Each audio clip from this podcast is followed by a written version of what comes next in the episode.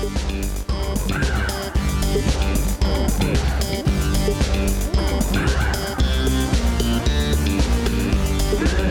Javier, Hola Axel. ¿cómo estás? Muy bien, ¿y vos? Todo muy bien. Bienvenidos a Cosmopody, modelizando la cultura del mundo de a dos o un tema por semana. En vivo del Estudio 1 en el sur de París, reunidos hoy para hablar de la agencia Forensic Architecture y su exposición hacia una estética investigativa que tuvo lugar en el Museo de Arte Contemporáneo de Barcelona el año pasado. Javier, Axel. vamos a hablar justamente de, de estética, puestas en escena y cosas así. Si nos querés observar, Si, no ¿En querés, si nos querés ver ponernos en escena, exactamente. eh, nos seguís en las redes sociales. Eh, en Twitter y en Instagram en arroba cosmopodis. O nos escribís eh, al viejo estilo para cultivar el arte perdido de, de las epístolas a cosmopodis.gmail.com. Muy bien.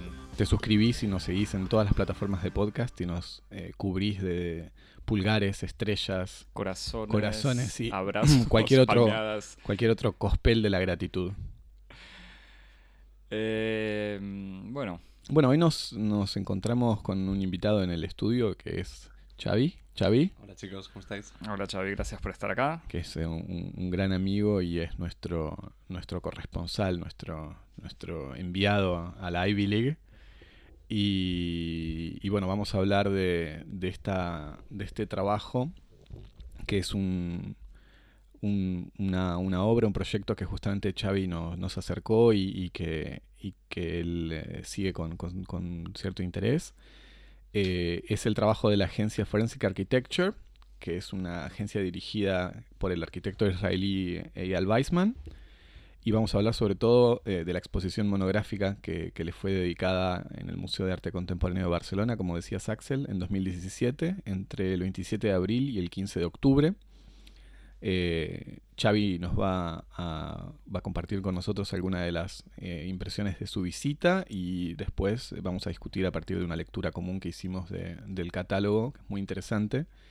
El catálogo se titula Forensic Architecture hacia una estética investigativa, que es el, título que llevaba la, la exposición y está editado por eh, el Museo de Arte Contemporáneo de Barcelona y el Museo Universitario de Arte Contemporáneo de la UNAM de México, en donde creo que además la exposición también va, va a seguir su, Sí, itinerario. Ya, estuvo, creo que estuvo en. Ahora está el diciembre. Así que, eh, bueno, este catálogo Me, avis- me dijo el pasante que se consigue en canales ilegales de internet. en canales alternativos, Alternativos. Bueno, en el pero- mercado gris. Claro. Exacto.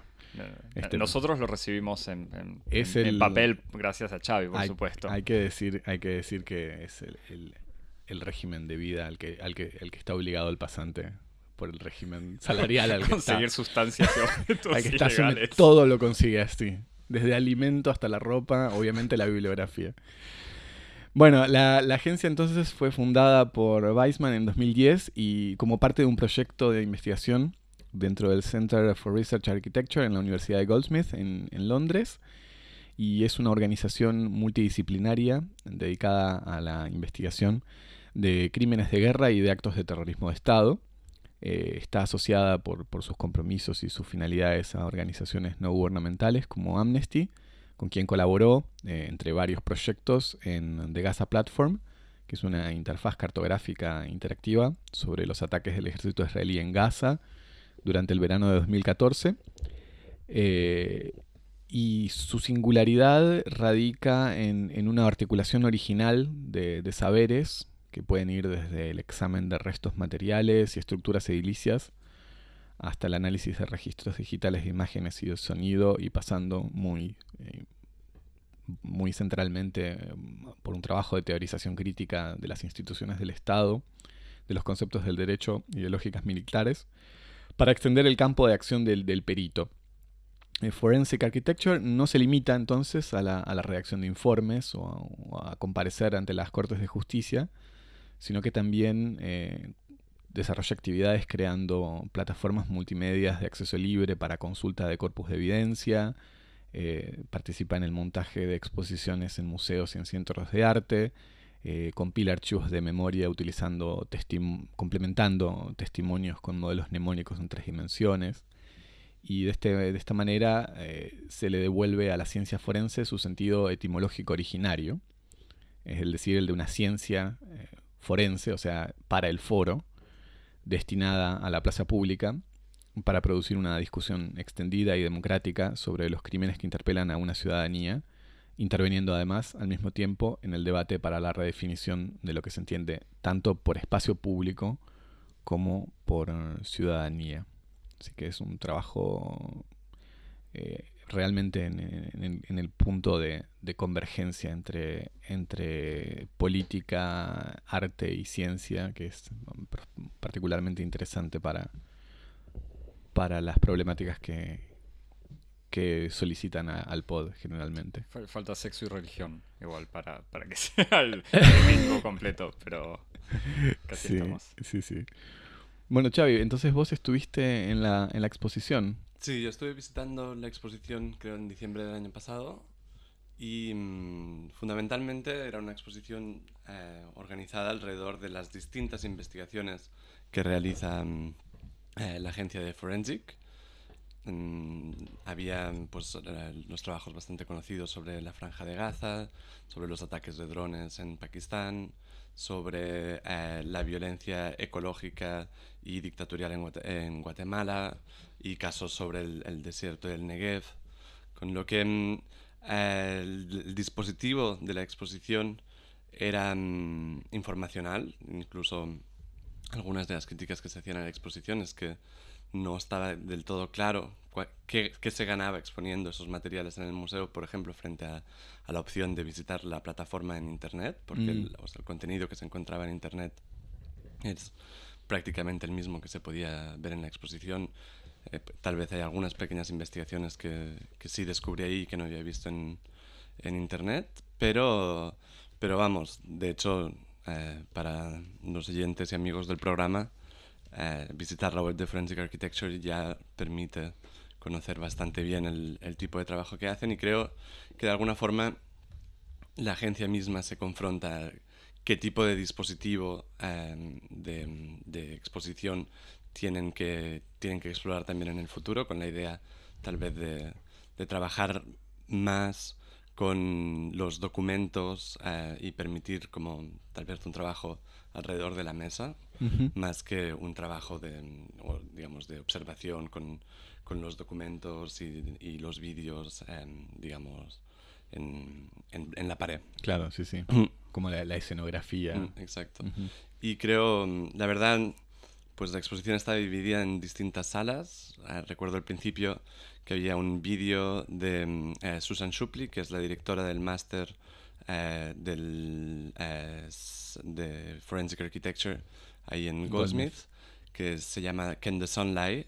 Y es un vídeo sobre, sobre mm, el uso de la fotografía, digamos, en contextos eh, jurídicos.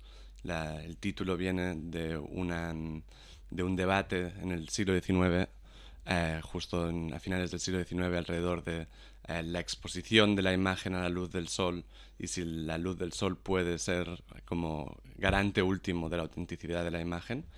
Pero la pieza en realidad lo que está cuestionando em, de una forma ensayística que recordaría bastante al cine, por ejemplo, de, de Harun Farocki o, o, tal vez pues, de esta tradición de cine crítico de ensayo.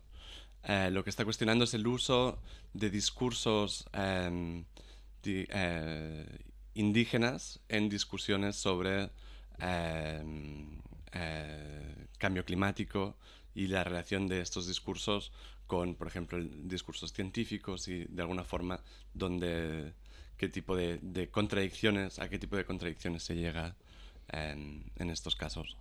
Bueno, esa además, este, e, esa, ese trabajo es el trabajo que además vos ya habías visto en una exposición en el VAL. Bueno, no es este exactamente. Eh, yo la primera vez que conocí el trabajo de Forensic Architecture fue, de hecho, aquí en París. Yo creo que debía ser el año 2015 o 2014. Eh, a raíz de una exposición que se llamaba um, Image à charge, eh, la fotografía comme prof juridique. Eh, imágenes, Javi, traducción, imágenes a charge. es como... Um, sí, la foto como, como prueba jurídica. Sí, la foto, bien, la foto, bien Axel, ahí. Y esta exposición tuvo lugar en, en la sala Le Bal, aquí en París. Y mm, básicamente... Amiga del pod, se puede decir, porque la mencionamos varias veces.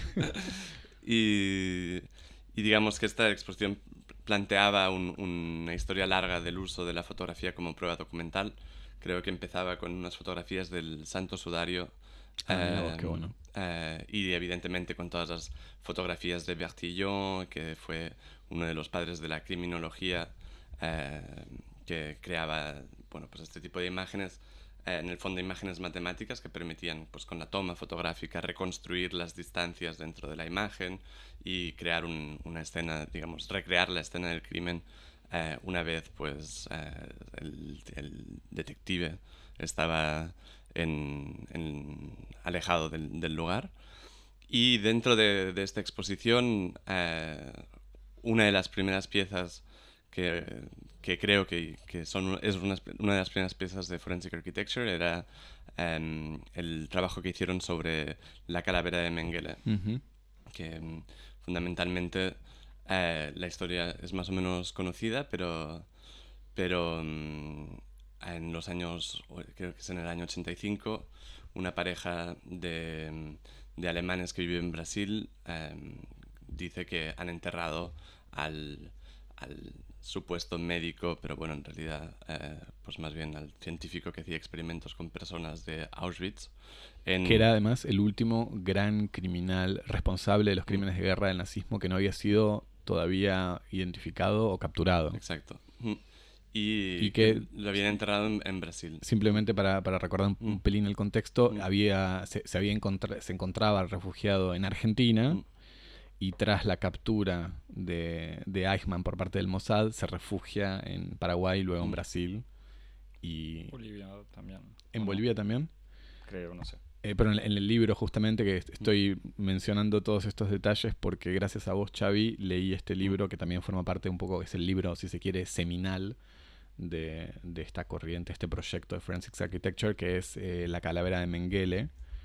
Es un libro cuyos autores son, bueno, Ayal Weissman y, Thomas Kieman, y se titula La Calavera de Mengele, el advenimiento de la, de la estética forense, en donde justamente restituyen este episodio que vos estás contando. Mm. Entonces, este, este matrimonio este, reporta mm. que ellos enterraron a un hombre que sería Mengele, un matrimonio mm. austríaco. Exacto. En, en Brasil. Y, y evidentemente eh, se tiene que demostrar que la calavera que se ha encontrado es precisamente la, la calavera de Mengele. Y en, ese momento en el que eh, se recurre, o digamos los equipos que están tratando de, de demostrar que efectivamente los huesos encontrados son los, de, los del nazi alemán, em, eh, lo que sucede básicamente es como que se ponen en contacto con Clyde Snow, que es eh, el padre de la antropología forense, no la, la arqueología forense.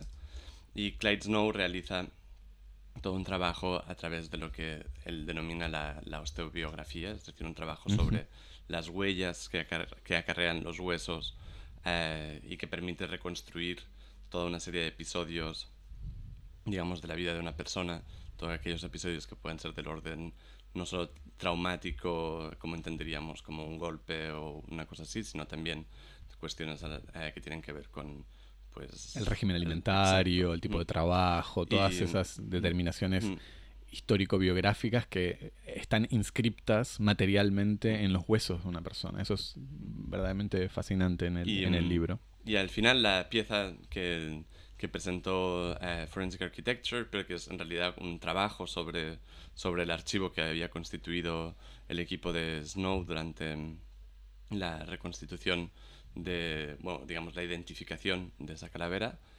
eh, consistía fundamentalmente en todos los estudios craneales que se habían realizado sobre, mm, tanto sobre fotografías existentes de Mengele como sobre los eh, huesos encontrados y cómo a través de eh, un trabajo en el fondo pues podríamos decir un trabajo matemático pero también anatómico y fisiológico sobre mm, eh, los rasgos del científico alemán se podía llegar a la identificación de, mm, de Mengele como dicen en, en los tribunales beyond reasonable doubt. Claro. Que además otra cosa muy interesante que está planteada en, este, en este libro es esta dimensión eh, irónica, si se quiere, de, de, la aplicación de todos estos saberes que son saberes originariamente formulados por las estructuras este, policiales, como por la ejemplo antropología criminal. la antropología criminal, que era nat- naturalmente un- una ciencia para identificar potenciales criminales o, para identificar razas. razas exactamente, y que se utiliza... eh, o sea, medir el tamaño de un cráneo, etcétera. Sí, predecir comportamientos aberrantes, asociales, eh, desarrollos intelectuales deficientes, etcétera, que se utiliza aquí para identificar a un criminal de guerra que fue justamente este, partícipe de todo ese tipo de, de- de ejercicio aberrante de la racionalidad médica, al mismo tiempo y simultáneamente que la misma disciplina se utiliza para identificar desaparecidos víctimas del terrorismo de Estado. Como se, se, se- se desarrolla este, esta especie como de episodio de la antropología forense crítica en, est- en estos dos, eh, en este díptico, en donde por una parte se intenta identificar este criminal de guerra desaparecido e identificar a tantas víctimas del terrorismo de Estado. De hecho, eh, la última exposición que ha hecho Forensic Architecture, que la terminó, bueno, digamos que está, creo todavía se puede visitar en el ICA y si no se podía visitar hasta hace muy poco, En Londres. en Londres, em, se llamaba Counter Forensics. Y básicamente el- un poco la- ahí se estaba trazando una distinción entre la práctica forense, que sería la práctica policial, y la práctica contraforense, que sería la práctica que en realidad pues realizan eh, en, en, en Counter Forensics Architecture, llamémoslo así, que consiste más bien en denunciar a las instituciones em, por sus crímenes que no al, em, a los criminales, digamos, al, al- a, la- a las víctimas. Claro. Bueno, acá, si querés, podemos en- empezar a entrar ya un poco en el, en el corazón de la cuestión. Esto que vos señalás es, es bastante importante en el sentido en el que eh, el proyecto de, de Forensics Architecture creo que lo podríamos caracterizar sin, sin, sin temor a, equivocarnos como un proyecto en alguna medida de resistencia, de oposición, de disidencia. Entonces esto que vos señalás como de la el, el- el counter forensics, o sea, como la contraciencia, la contraciencia forense, es un elemento bastante definitorio del modo en que se, se imagina este tipo de práctica. Se la concibe teóricamente y se la pone en práctica eh, ética y políticamente. Y en este sentido me parece muy importante restituir uno de los elementos básicos de, como de, de los primeros puntos que inspiran eh, a la arquitectura forense como un método.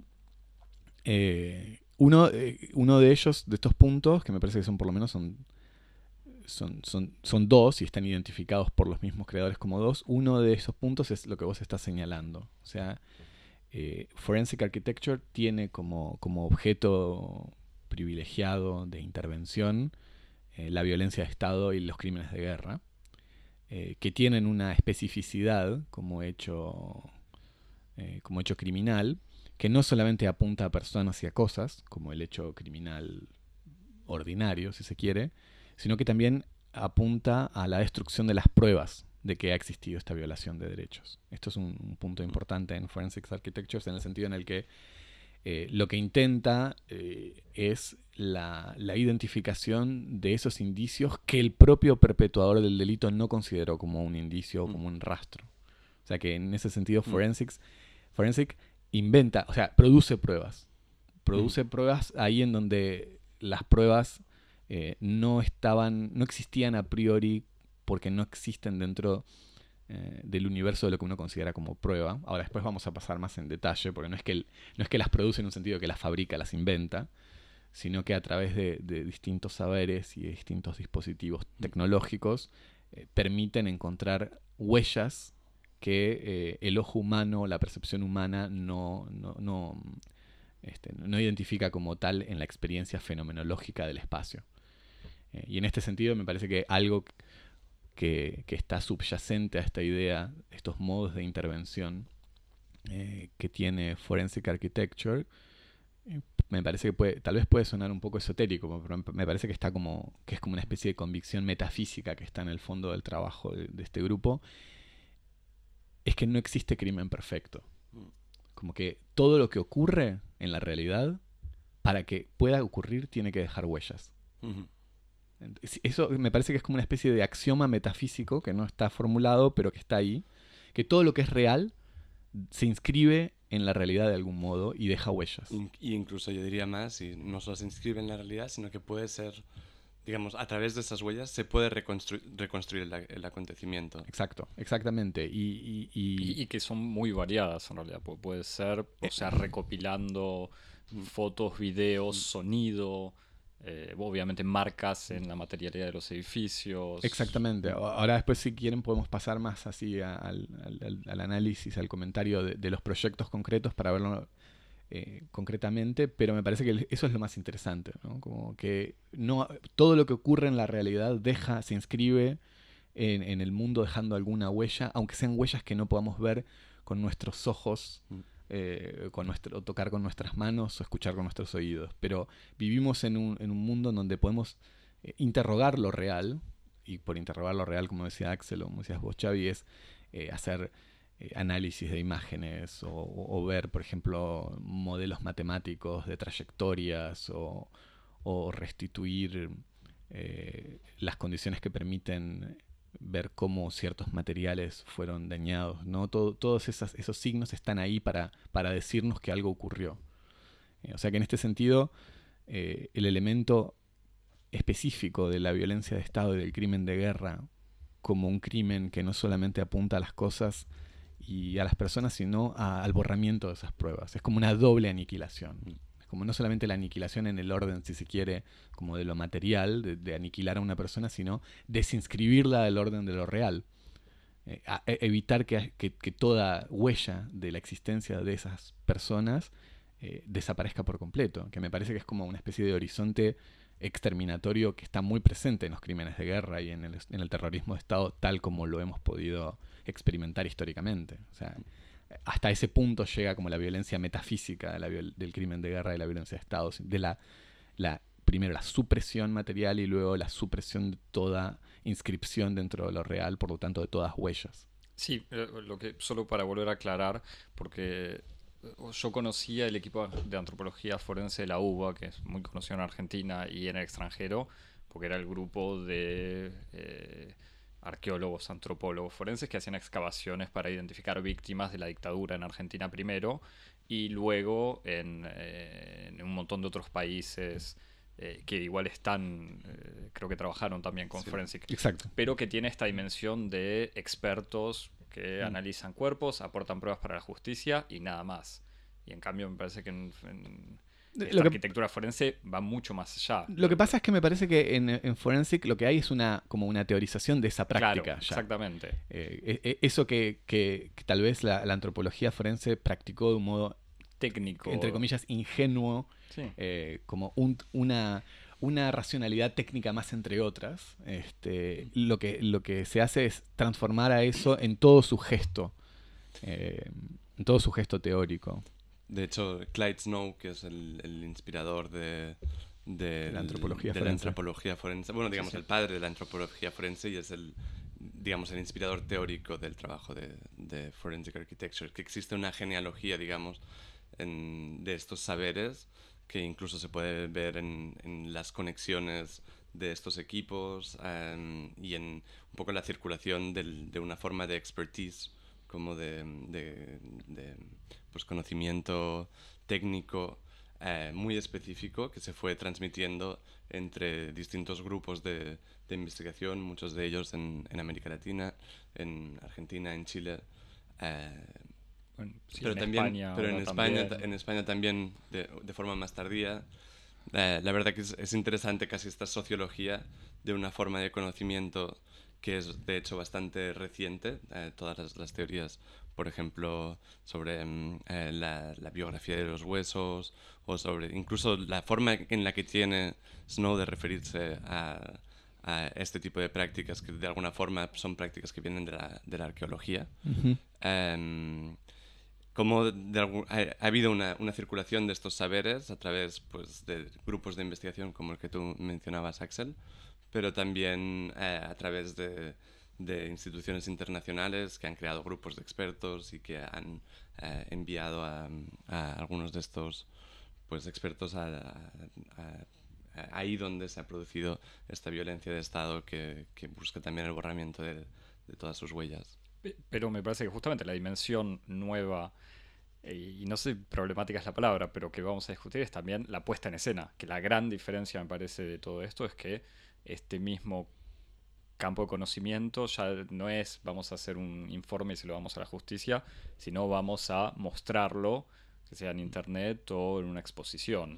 Entiendo lo que querés decir, pero de todos modos, eh, Forensic eh, me parece que es cierto, es cierto y es fácil de ver en Forensic, porque lo que hacen es proponer nuevos, nuevos modos de puesta en escena. Pero, por ejemplo, lo que es interesante del trabajo de la calavera de Mengele es que lo que ellos hacen es un análisis de los dispositivos de puesta en escena de la antropología, de, la antropología forense. O sea, cómo todas esas, eh, esas, esas intervenciones de peritaje técnico que uno toma como algo totalmente normal obedecen ya, por eso el título se llama Hace una estética forense, obedecen a toda una, una, codificación de lo que es la puesta en escena de los saberes técnicos en, el, en, el, en la plaza pública. Eso es muy, muy interesante. Esto, me parece en las primeras obras de antropología criminal de finales del siglo XIX, igual es gracioso, evidente cuando uno ve que no hay fotografía, o sea, que las, las medidas de los cráneos están dibujadas. Entonces, digamos, la parte de fabricación de la prueba eh, o de la medida científica, de todos modos ya se veía en el mismo dibujo. Pero, bueno, por, eso me parece que, no son cosas que están desconectadas, en el sentido en el que, eh, si se quiere, el punto de partida de Forense, que es como, visto y considerando que la técnica está siempre puesta en escena, asumamos eso mm. hasta sus últimas consecuencias y veamos qué es lo que puede ocurrir cuando no solamente asumimos eso, sino asumimos la posibilidad de producir nuevos, nuevos regímenes de puesta en escena de la técnica. Y eso es lo que ocurre. Me parece que es como que hay una especie de toma de conciencia de esto y, una difracción, como una especie de, proyección en distintas direcciones de lo que eso puede permitir una vez que uno lo, toma como, como, algo, como una condición eh, sine qua non de la, de la puesta en, público, de la, la publicitación. Otra gran tradición del pod, Xavi, es inventar, es neologismos. Este, de la, de la ciencia. Bueno, señalo el segundo punto y después empezamos como la discusión ya un poco más general o más a partir de los comentarios del, de la obra. el otro punto importante de Forense que me parece para tener en cuenta es que ellos parten de la idea de que la guerra eh, se transformó en un fenómeno urbano. Eh, que me parece que es como al mismo tiempo una afirmación muy concreta y una afirmación eh, que tiene una dimensión un poco mm, teórica, un poco casi metafórica. En un sentido concreto es eh, que casi que es una prolongación de, lo que es la constatación de las doctrinas de guerrilla de los últimos 50 años, que es guerrilla urbana. Este, y Axel, Axel que es un gran especialista en hacer caras. Un gran especialista en hacer caras y en, y en resistencia armada. Este, no, no, dale, te dejo seguir y, el, el, teatro, el teatro, el teatro de operaciones por excelencia es, es la ciudad y por lo tanto eh, en este en este en esta coyuntura los testigos y los, eh, los receptores de huellas del pasaje de la guerra eh, son también las estructuras urbanas. y no solamente la guerra eh, transforma o marca, deja sus inscripciones dentro del espacio urbano, lo cual hace que, como dice Forensic, eh, tengamos que investigar, solicitar, escuchar eh, las paredes, a los edificios, a las estructuras como si fueran testigos, porque ellos llevan en sí las marcas del pasaje del fenómeno bélico, sino que además la racionalidad bélica problematiza la cuestión urbana. Que esto es otro punto importante, me parece, en Forensic, eh, en el sentido en el que la, cómo administrar eh, la guerra, cómo organizar las reglas de conflicto en un espacio urbano se transformó eh, en una preocupación dentro de los estudios estratégicos, dentro de los simposios y los grupos de reflexión militares que incorporaron por, esta, por, este, cambio de las condiciones de las reglas de enfrentamiento a especialistas de urbanismo y de arquitectura dentro de sus propios cuerpos profesionales. Dentro, de hecho, uno de los episodios que desencadena la reflexión eh, de, un, de un pensamiento arquitectónico, entre comillas, urbanístico, de la disidencia, de la resistencia por parte de Weissman y compañía, es una reacción que ellos tuvieron, sobre todo Weissman, a una, una, lectura o una apropiación, si se quiere, perversa, o, que él interpreta como perversa, de un, eh, de un paper que él escribió eh, sobre. No, perdón. Eh, eh, perdón, estoy, estoy, estoy, estoy, este, estoy presentándolo de un modo equivocado. Weissman se enteró. Weissman, que es. bueno, él hizo sus estudios en Inglaterra, pero él es de origen israelí. Nacido y criado en Nacido Israel. criado en Israel, pero hizo todos sus estudios en, en Inglaterra.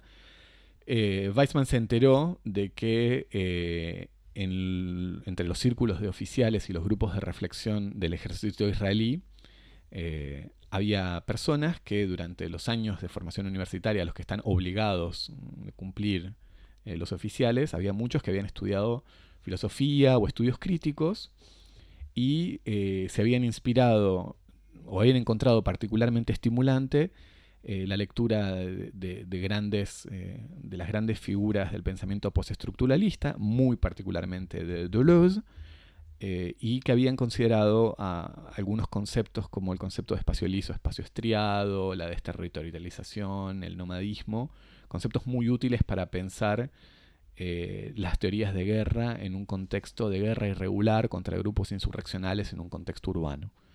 Y entonces habían llevado adelante toda una serie de reflexiones y un corpus teórico para producir un nuevo vocabulario táctico y estratégico que permita eh, llevar eh, a tropas regulares de estados a, un contexto de, lucha contra tropas irregulares o insurreccionales de un modo más novedoso, es decir, adoptar el funcionamiento de un, ejército regular a la lucha irregular de la guerrilla urbana. la frase que, condensa mejor este esta reapropiación del pensamiento estructuralista en clave militarista es el de caminar a través de las paredes.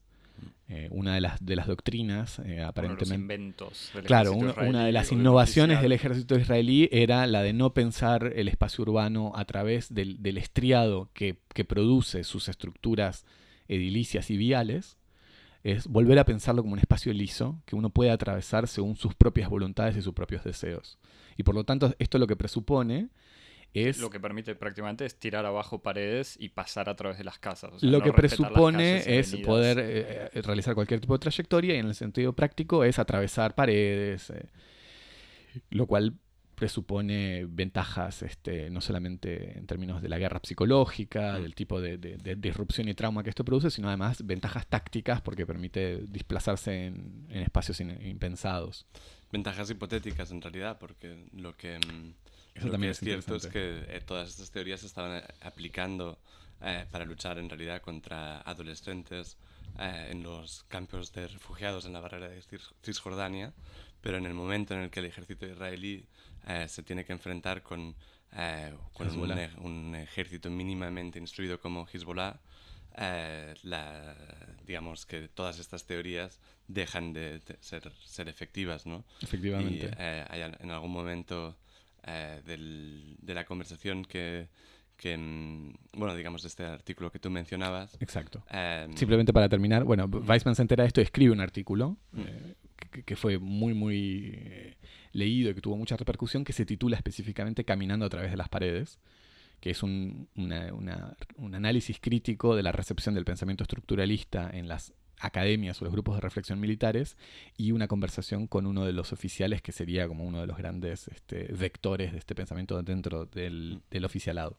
Sí, no, de hecho me iba a referir solo a, al, al, hecho que las, las, unidades de infantería eh, israelíes en el momento en el que eh, se están enfrentando con eh, Hezbollah no, no pueden decodificar las órdenes que se les están dando, eh, Weisman, por ejemplo, cita un, uno de estos fragmentos que, que, él toma de los textos de, de este teórico eh, del espacio eh, y de la arquitectura de los asentamientos em, palestinos, en el que dice como que los, los fundamentalmente la, infan- la infantería israelí no, sabía, no entendía lo que quería decir de construir el rizoma dinámico del plan informe de un enemigo.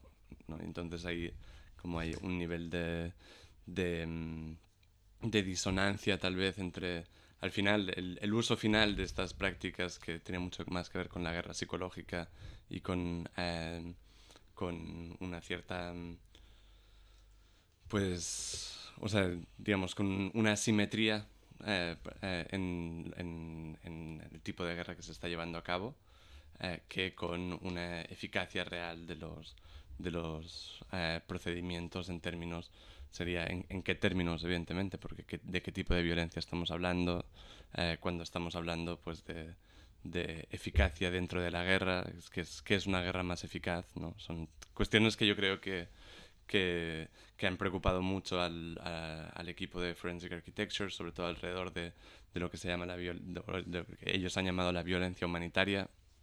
Y, y creo como mm, que de alguna forma, para, o sea, digamos, para no entrar ya directamente en, en este capítulo sobre la violencia humanitaria y para mantenernos tal vez en esta cuestión sobre eh, la relectura que, o, que hace eh, Weizmann de, de estos trabajos pues, de Deleuze y del, de lo que sería el postestructuralismo, creo que ha- habría, habría bastante que decir, sobre todo en relación, por ejemplo, a las estrategias específicas de, de Forensic Architecture en relación con los saberes y cómo se producen, por oposición a, por ejemplo, trabajos que serían pues, los de la recepción de Deleuze más tradicional.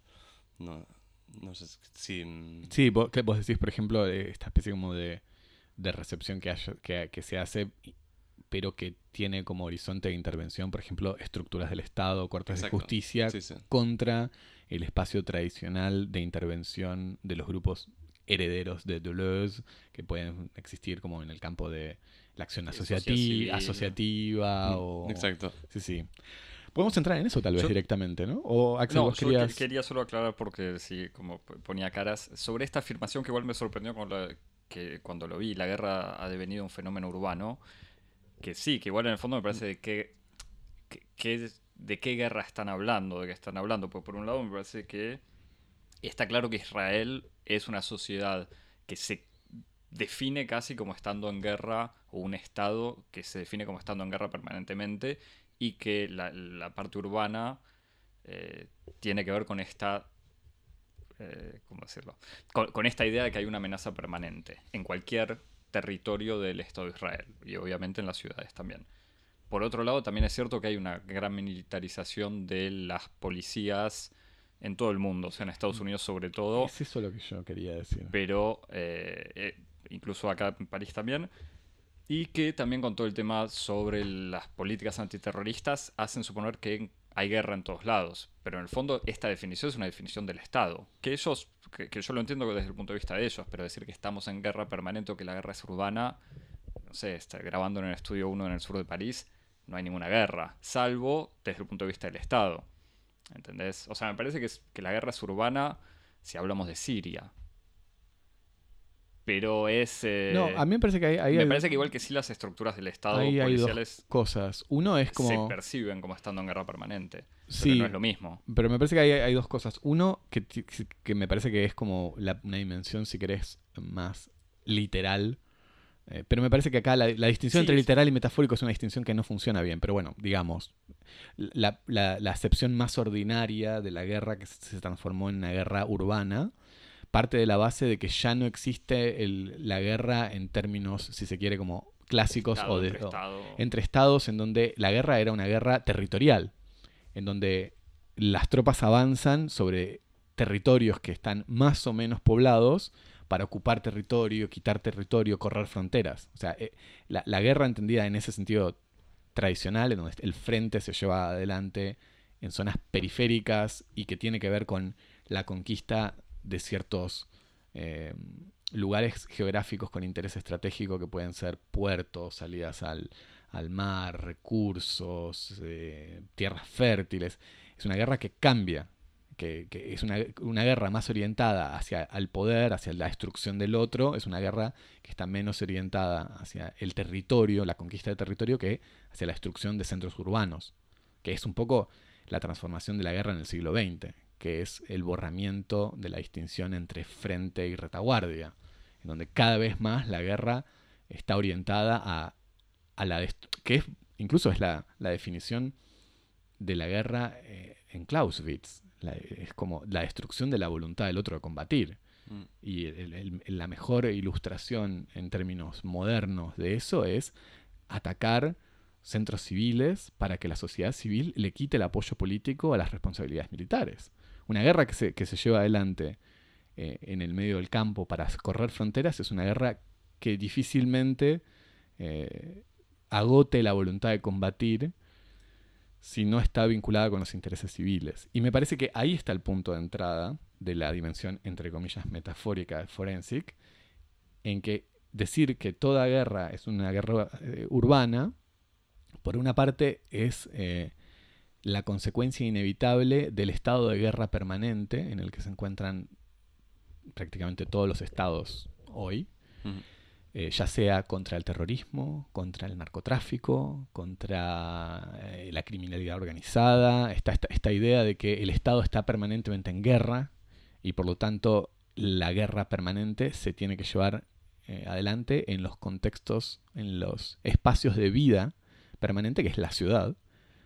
Y esa dimensión de la guerra hace que la guerra siempre sea guerra civil, en el sentido en el que involucra tanto a los ciudadanos que no forman parte de los ejércitos como a los ejércitos que llevan adelante la guerra. O sea que me parece que ahí está como la, operación eh, que planifica esta frase, la guerra se transformó en un fenómeno urbano. Este, yo, lo, veo bastante, para mí es algo bastante convincente. No, para mí es convincente desde el punto de vista que, de todos modos, es la, me parece la posición general de Forcing Architecture, desde el punto de vista del Estado. O sea, decir que los Estados están en guerra permanente y en una guerra urbana, si querés. Pero me parece que como afirmación es... Eh, eh, o, sea, si analizas las guerras que existen hoy en el mundo, digo, hay guerras de territorio, pues la de Siria tiene que ver con el territorio, Rusia ocupando Crimea es una ocupación de territorio y al mismo tiempo se juegan con ataques a centros urbanos, que puede ser por ciudades situadas, o incluso los drones, que también obviamente forman parte de los casos de estudio de la agencia. Pero de todos modos es un punto de detalle, me parece, no es el centro. Sí, eh, de, todos modos, no, no, o sea, no, no, veo cómo puedes discutir la cuestión de la guerra sin, sin discutir la cuestión del Estado. no, bueno, pero dicho así, es que dicho así suena a Fox News diciendo, lo exagero un poco, diciendo vivimos en, estamos en guerra contra el terrorismo porque el terrorismo está en guerra con, contra la población. Y son discursos que se escuchan en Europa hoy en día. Entonces me parece que a mí Personalmente me gustaba diferenciarlos, pero bueno. No, está bien, pero de todos modos, independientemente esa idea de, que estamos en guerra. Independientemente de quién articule la afirmación, es verdadera. Sí, está bien. Pasemos a otra cosa. ¿Qué es la verdad, Javi? La verdad, las verdades, la verdad es, es, una cierta relación entre, entre los objetos y lo real. Y en términos de efectos, es una afirmación verdadera. Bueno, me parece que entonces estos son como dos puntos que me parece que son útiles para tener en cuenta así sobre cómo, a partir de, qué principios básicos se articula la acción de Forensic Architecture. ¿no? Entonces, como la violencia de Estado, una violencia no orientada solamente a las personas, sino a las huellas, a los rastros de la violencia, de esta supresión, y luego la guerra devenida como, como, fenómeno urbano. Este, es un el pasaje de, esta, como de, este punto de partida a la práctica es extremadamente interesante y como cualquier cosa interesante tiene así una especie de salto al vacío, de, leap of faith, como acto de, un acto de fe. Eh, a mí me parece que tal vez, si quieren, para empezar un poco la discusión, lo, lo más interesante, que es algo que ya se ha ido anticipando en el modo en que estuvimos discutiendo estos, estas consideraciones preliminares, es esta especie como de convergencia muy problemática y muy interesante entre una, mm, eh, un abordaje crítico, eh, perfecta continuidad con la, genealogía del pensamiento postestructuralista que pone en cuestión eh, las relaciones de poder como instancias de producción de verdad, de producción de saber, eh, de la, importancia de, poner entre paréntesis todo lo que se manifiesta como, como lo dado, como lo verdadero, porque eso, esa apariencia indiscutible no es sino el resultado de una, de una relación de poder, de una relación que en el fondo es contingente y política. Eh, o sea, está en forensics esta, esta especie, como si se quiere, de sofisticación o de, o de preocupación deconstructiva y al mismo tiempo, simultáneamente, eh, una voluntad profundamente pragmática, eh, realista, en el sentido más político de la palabra, eh, de llevar eh, la batalla y la discusión en los campos en los que tradicionalmente estas batallas se libran, como por ejemplo las Cortes de Justicia, este, jugando el juego de la producción de verdad de los sistemas jurídicos, por ejemplo, al estilo, si se quiere, como que es una, figura muy querida del imaginario eh, pragmático postestructuralista, al estilo del hacker, ¿no? Como que tiene una... No, que, tiene un conocimiento de, cómo funcionan las reglas, pero que se mete dentro del sistema y opera desde adentro, que no tiene como una especie de... No, pretende una situación como una posición de, exterioridad a partir de la cual ejercita sus, sus intervenciones con pureza, sino que se mete en, el juego y alterna entre posiciones de extremadas, eh, extrema sofisticación sobre el cuestionamiento de los mecanismos de producción de verdad, etcétera, y al mismo tiempo produciendo verdad para instituciones del Estado. Este, y entonces me parece que ahí hay como una especie de relación un poco aporética, un poco dilemática, que me parece muy interesante y que me gustaría ver cómo ustedes ven eh, esta coexistencia en un mismo proyecto de eh, las pulsiones más profundamente críticas del pensamiento deconstructivo, postestructuralista y al mismo tiempo, como dicen ellos, ellos mismos, la necesidad no de criticar el orden de las cosas, sino de combatirlo y combatirlo a través de sus intervenciones. ¿Cómo lo ven ustedes?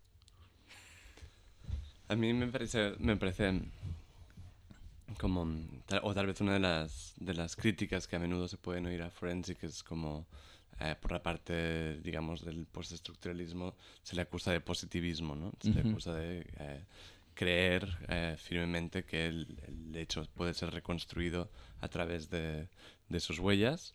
Yo creo que en su posición es una posición evidentemente mucho, muy, muy consciente de, de, de ese tipo de crítica, aunque me parece que tal vez lo, lo lo que resulta clave es que ellos están perfecta, son perfectamente conscientes ¿no? de la necesidad de construir eh, la prueba y creo que eh, lo que ellos observan es que cualquier prueba es en sí misma un, dispositivo retórico y que em, parte de la construcción del hecho em, necesita de todos estos dispositivos visuales y de, y de una forma de persuasión eh, a través de la imagen y a través de de una serie de saberes muy concretos, que son los saberes que permiten reconstruir, pues, por ejemplo, la, la explosión de, de, una bomba en Gaza em, y entender o sea, qué, qué tipo de,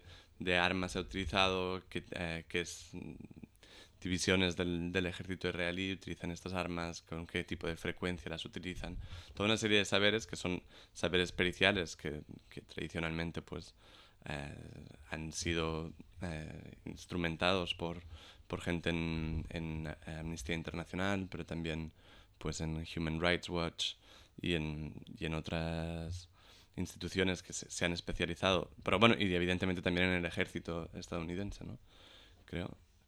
Y mm, como la, la, posibilidad de, reconstruir eh, el hecho, creo que, que puede incomodar a digamos, estas corrientes del postestructuralismo, pero creo que para ellos esta reconstrucción es siempre táctica y tiene que ver con, con eh, una forma de, de, de intervenir en, en, la escena pública. Sí, a, mí justamente el, tema de la táctica, eh, o sea, me parece, el proyecto me fascina en, en, todo sentido, me parece es un proyecto eh, político justo, para decirlo de alguna manera simple. O sea, muy interesante esto de construir un espacio de contra, eh, forense usando incluso armas que el Estado no usa, o sea, esto de acumulando pruebas exteriores que no son integradas, analizándolas de otra manera, difundiéndolas. Pero me. O sea, la pregunta que me sigue quedando es. ¿Cuál es. Eh, para decirlo simplemente, cuál es el horizonte de esto? O sea, en el fondo. Están con esta idea de que son una agencia que no es una ONG, no es un grupo de artistas solamente, no son. Eh, solamente un grupo político y que en el fondo aprovechan, quieren mezclar eso, o sea, pero a mí siempre me, o, sea, me sigue, me sigo haciendo la pregunta, bueno, ¿cuál es, no, cuál es el objetivo, si es hacer algo lindo o una mm. linda exposición o algo justo, algo eficaz en la justicia, pero cuál es el horizonte en el sentido, en qué medida con toda esta estetización que hay, o sea, en las puestas en escenas en lugares de arte contemporáneo, eh, de casos políticos, eh, si no hay una especie de riesgo o de estetización de la política, o incluso de terminar buscando cuál es el, abuso contra, o, la... Sí, el, abuso eh, o, crimen contra la humanidad o, injusticia que va a quedar más lindo en una exposición mm. después, en el fondo. Como en qué medida no puede terminar relegándose la acción política a una eh, puesta en escena después. Eso dice, eso muestra la, baja imagen que vos tenés del arte. Pero bueno. No, bueno, eh, ¿por qué baja imagen? Como si, como si la, arena artística fuera una arena así menos, menos eficaz, menos importante, menos pública, menos, menos reactiva. Eh, eso, es, lo que eso es lo que presupone tu, bueno, el modo en que vos formulas la pregunta. Es que si querés, pero no, es que me parece que frente a abusos policiales mm. seguramente, pero por otro lado, es que por otro lado, la, también esta politización del arte eh, también interroga, pero bueno. Mm. ¿Vos cómo lo ves, Xavi? Bueno, yo creo que hay una cuestión que tiene que ver con el caso, el estudio de casos concretos, y yo creo como que Forensic construye eh, un vocabulario crítico que es aplicable a distintos contextos a través de un estudio muy concreto de las formas de, violencia eh, militar. ¿Podés mm. contarnos, aunque sea mm. describirnos un segundito, el, Gaza, la Gaza Platform? Como, así lo, mencionamos. Yo, si quieren, lo hago un mínimo resumen. Así es, un, es uno de, sus proyectos más famosos. Es un proyecto que, que hizo con, con Amnesty, como para que los oyentes que no conozcan el trabajo tengan una idea, por ejemplo, de qué estamos hablando. Es un, es un proyecto que hizo con Amnesty a propósito de los ataques del ejército israelí en Gaza en, entre, julio, entre junio y julio, julio y agosto del 2014, eh, en donde lo que hizo Forensic es recuperar todos los datos, todos los registros eh, digitales de los ataques. Eh, y por registros digitales se entiende todos los videos de teléfonos celulares, las grabaciones, los mensajes de audio, todo lo que ellos hubieran podido encontrar en restos, en teléfonos encontrados en el piso, donados por la gente, y que la mayoría de ellos estaban destruidos o semidestruidos. Por supuesto, todos los metadatos que permitían eh, geolocalizar o, incluso fechar eh, los registros estaban dañados o perdidos. Y lo que hizo Forensic es eh, reunir todos estos datos, construir una maqueta en tres dimensiones de Gaza y con un trabajo de una demencial minuciosidad, eh, hacer una operación que en el fondo es una operación muy simple, que es eh, confrontarlos. comparar unos... situar en dónde fue filmada. Es una operación, una operación jurídica en el fondo muy tradicional, que es el careo, o sea, hacer converger todos los testimonios y ver eh, cuándo, coincidían y cuándo no, y a partir de una, serie mínima de convergencias, lo que permitió es fechar. Dijeron, bueno, este, de este, este, acontecimiento lo tenemos y a partir de este otro podemos eh, ir ubicando en el tiempo y en el espacio los distintos testimonios eh, a partir de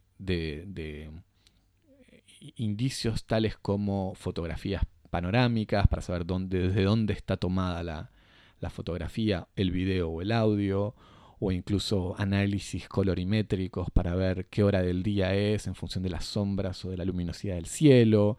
Y a partir de esto, lo que hicieron fue reconstruir eh, toda, la escena, toda la escena del bombardeo a partir de estos datos que han sido tratados, con, un, trabajo muy interesante, por ejemplo, de, reencuadrado de los videos, porque son naturalmente muchos de estos videos están filmados corriendo en, estados de, desesperación y Forensic lo que hace es eh, estabilizarlos para que uno pueda ubicarse de un modo eficaz dentro del espacio.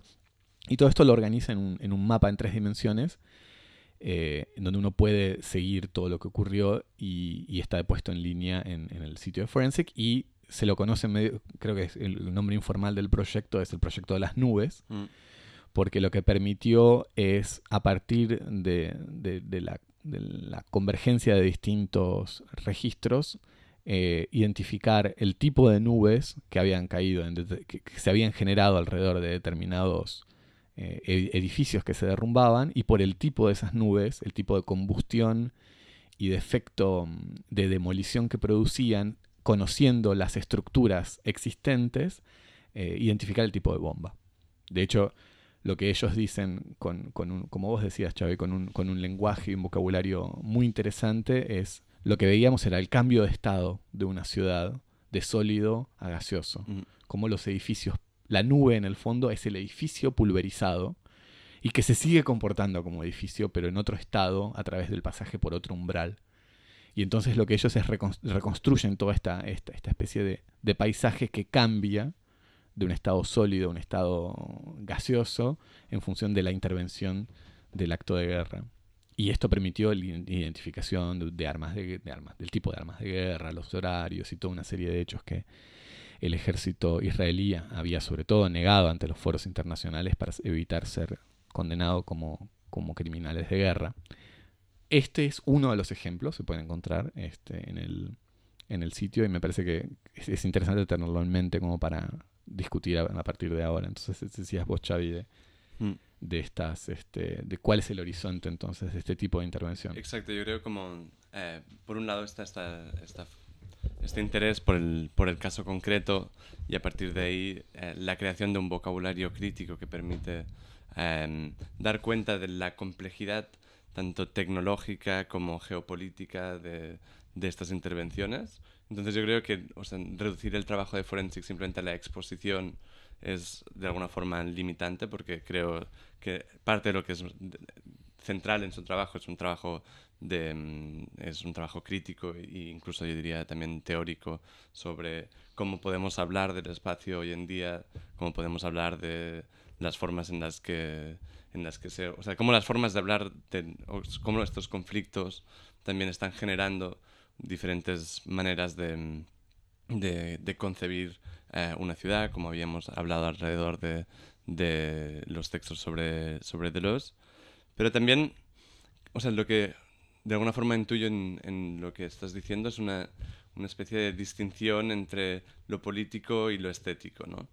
Y como si eh, el museo fuera el lugar de la estética y, eh, las, y, las, instituciones jurídicas fueran el lugar de la política y, y de alguna forma estas dos, esos dos lugares fueran totalmente eh, impermeables el uno al otro.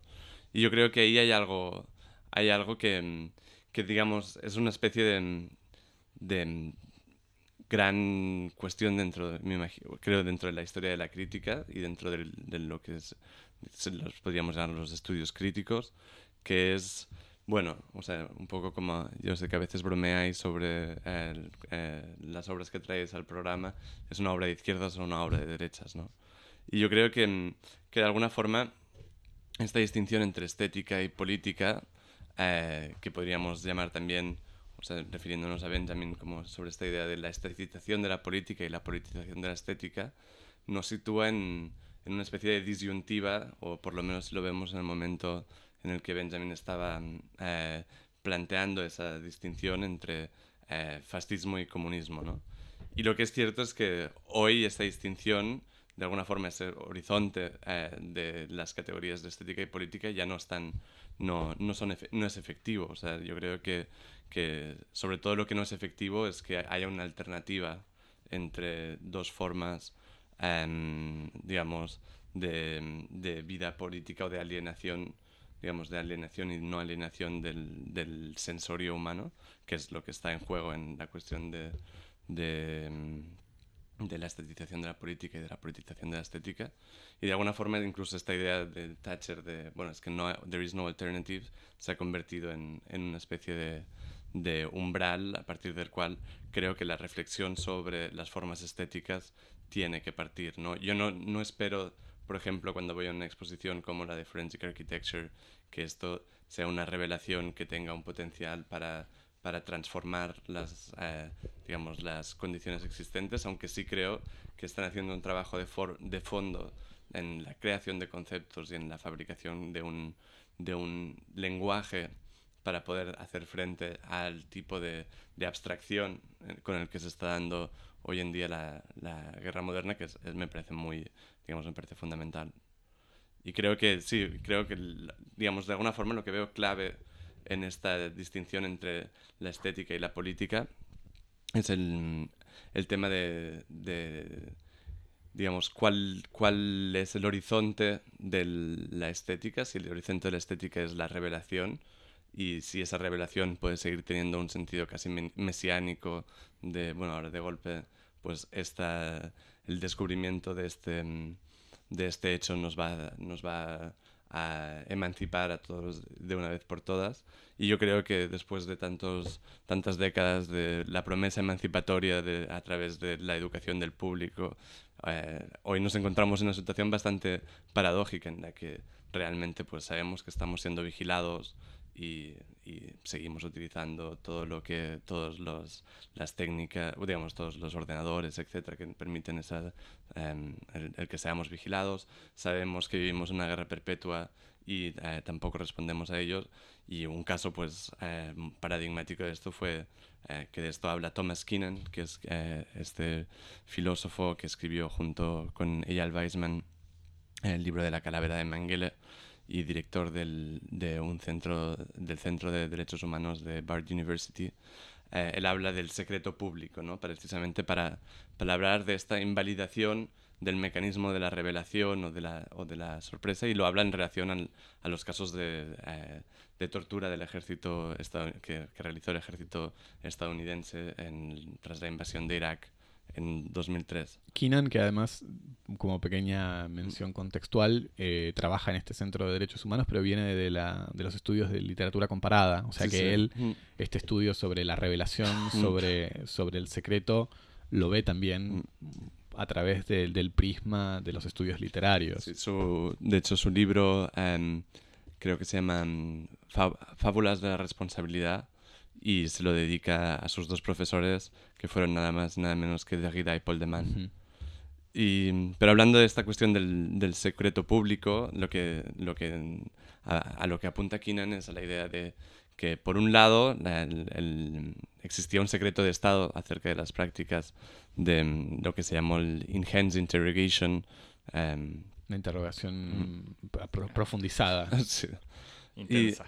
Intensa. Y, sí, ampliada casi, ¿no? Mm, mejorada. Que, que entre paréntesis, es la tortura. La tortura. Es el, eufemismo, el, eufemismo, técnico. Exacto. Que, que, con el que los militares en Estados Unidos se refieren. En Irak. En, Irak, estadounidense, pero en Afganistán, Irak y Guantánamo. Exacto. Claro, es la, mm. la terminología procedimental que está en los manuales. Mm pues por un lado existía este secreto de Estado, pero por el otro estos militares estaban hablando con los periodistas eh, como fuentes anónimas y les estaban un poco presentando su reevaluación de los beneficios de la tortura en contextos como, eh, digamos, de emergencia como el terrorismo. Entonces un poco lo que está sucediendo ahí, según Keenan, es como con este secreto abierto, em, básicamente la revelación pierde todo sentido en el momento en el que aparecen las fotos de Abu Ghraib eh, de alguna forma el público lo que, con lo que se confronta es con el hecho de que ya lo sabía. Y, esa pérdida de la revelación me parece como muy significativa para hablar, para hablar de, de cómo las esferas de lo político y de lo estético están alineadas de una forma totalmente distinta hoy que la que podía haber en la época de pues a la que nos referíamos, la- esa especie de momento fundacional del criticismo, del criticismo que sería eh, alrededor pues de mm, eh, tanto de la industrialización como eh, después en el caso concreto pues de- que nos referíamos de Benjamin pues en, en este momento de disyuntiva entre lo uno y lo otro. Sí, bueno, todo lo que es la, la gran tradición de Mm. los maestros de la sospecha, como decía el filósofo favorito de nuestro presidente de la República.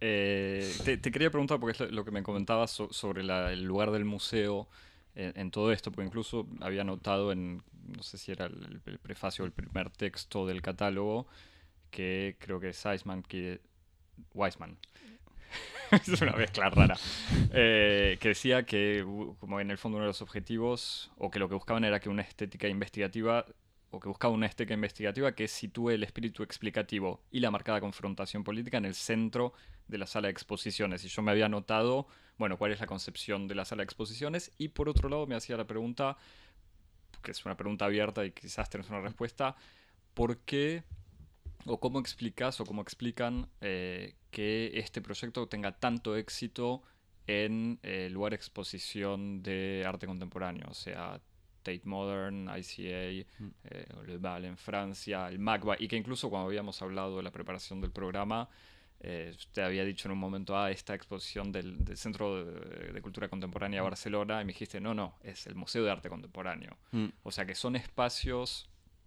¿Por qué golpe el arte contemporáneo? Aunque parte de la Mm. respuesta me la diste, se preocupa tanto por algo tan eh, político. Yo creo que realmente se puede responder de formas muy distintas a la pregunta.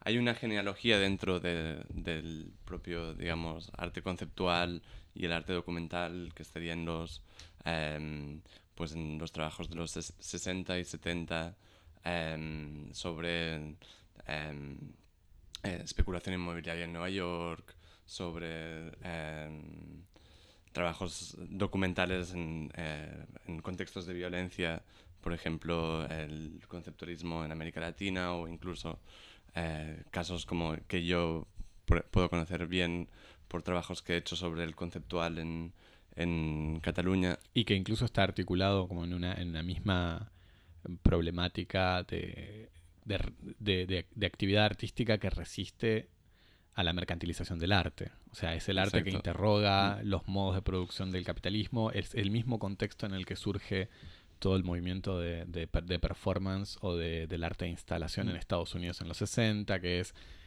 hacer un arte que no produzca mercancías que puedan después transformarse en objetos de venta y de valor. Incluso podríamos hablar Acti- de, actitudes comuni- eh, experiencias comunitarias. de la, la crítica institucional, en el fondo, que comienza siendo en los años 70 una crítica de las instituciones del arte, pero que progresivamente se va emancipando de la institución del arte como su referente crítico y empieza a, a realizar un tipo de investigación, porque al final estamos hablando de, de una práctica investigativa que es compartida entre, em, entre universitarios, artistas, y que tiene evidentemente sus códigos distintos y que no es lo mismo presentar pues una investigación en de una universidad o un tribunal o eh, un museo, pero de alguna forma lo que está haciendo eh, un equipo como Forensic es traer un poco las condiciones de verdad de los tribunales a los museos. Sí, me parece que eh, ahí ese, eso es un punto clave y me parece que es muy interesante rebotar, rebotar ahí para, para continuar la discusión. Eh, voy a hacer un, un paso para atrás para hacer dos pasos hacia adelante y que me parece que exactamente eh, que es que lo que vos estás diciendo es la respuesta perfecta o la respuesta que me parece más interesante a la crítica de Forensic como un grupo positivista en el sentido en el que ni el positivismo de, de Forensic es tan ingenuo como se dice, ni la crítica es tan perspicaz como pretende.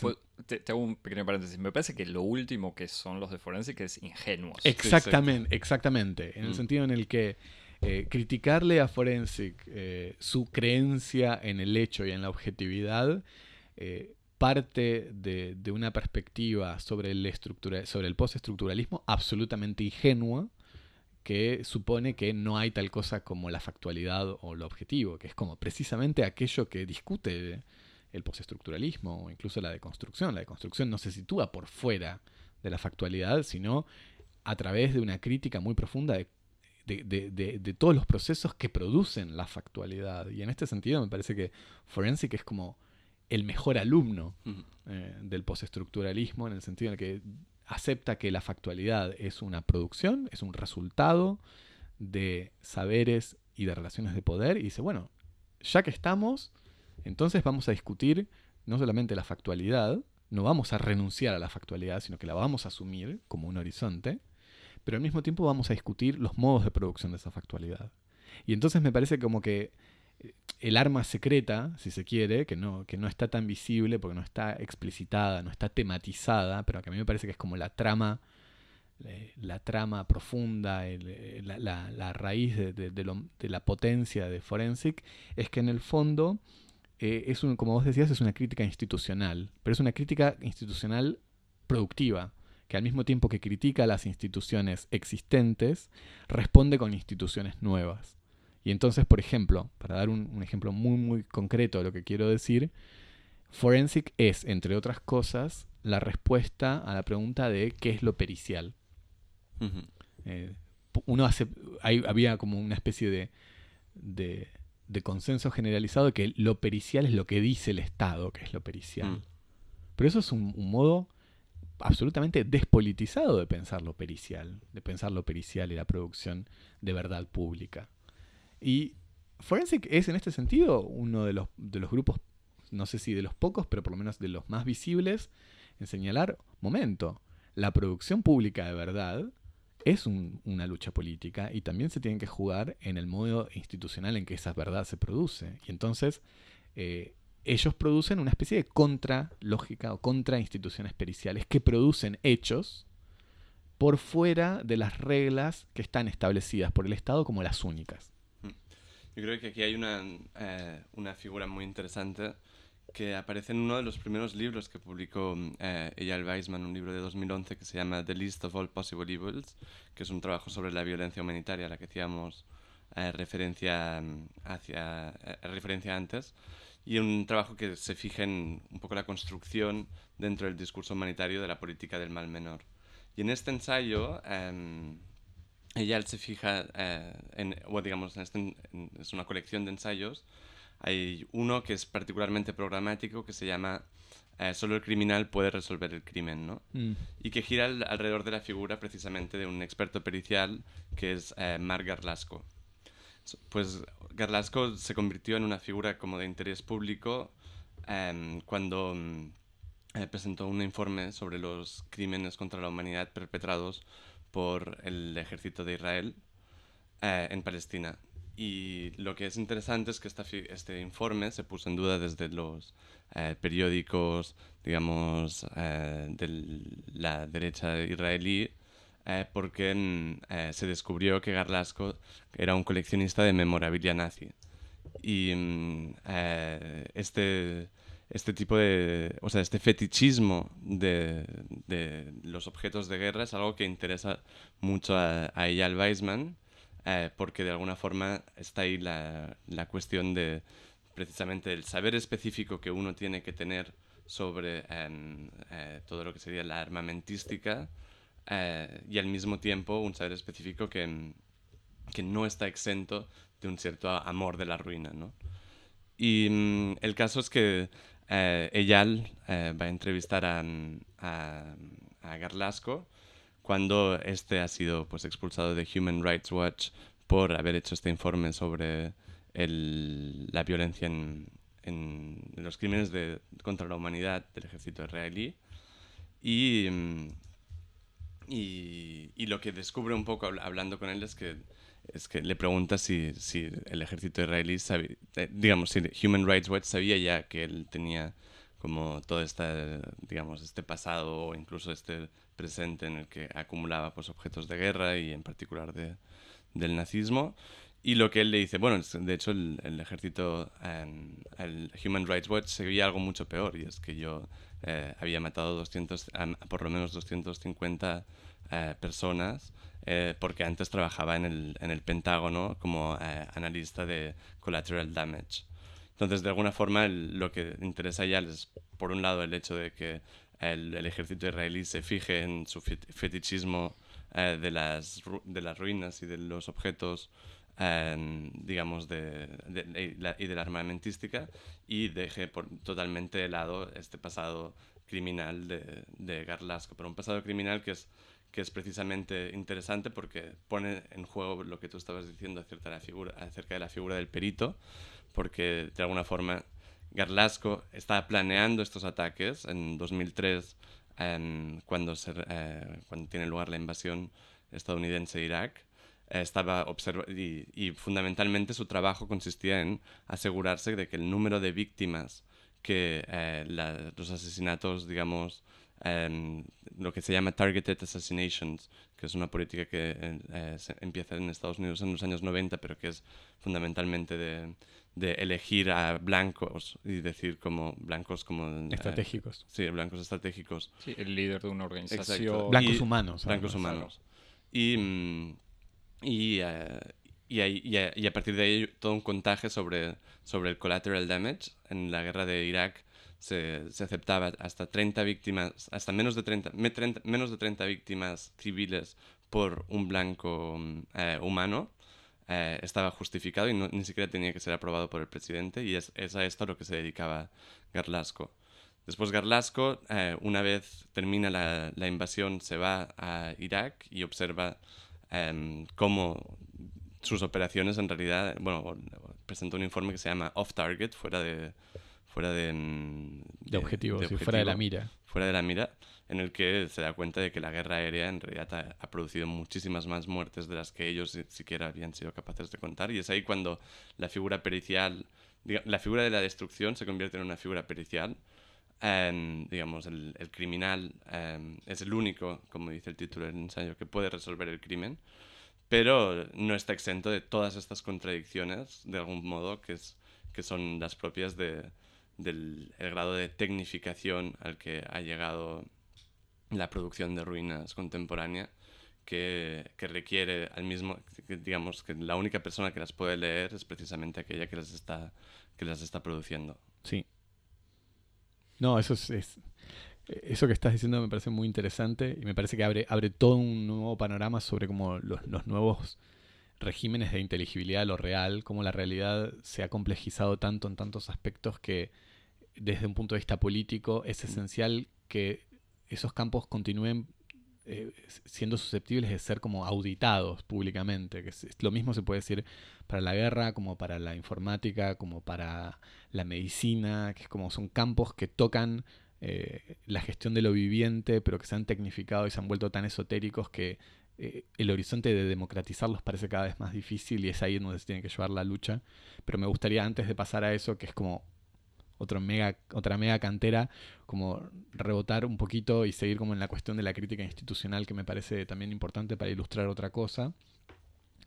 Eh, que bueno, esta, esta, como investigación o este, o este, este combate político que, que, hace Forensic de descubrir en la redefinición o en la contradefinición de lo institucional, eh, descubrir en eso una potencia política, no solamente se lo ve un modo muy interesante en el modo en que ellos tienen de reinterpretar y repensar eh, la construcción de lo pericial, de la figura del perito, del sujeto del perito, del, del, tipo de saberes y de prácticas que el perito puede movilizar o no legítimamente.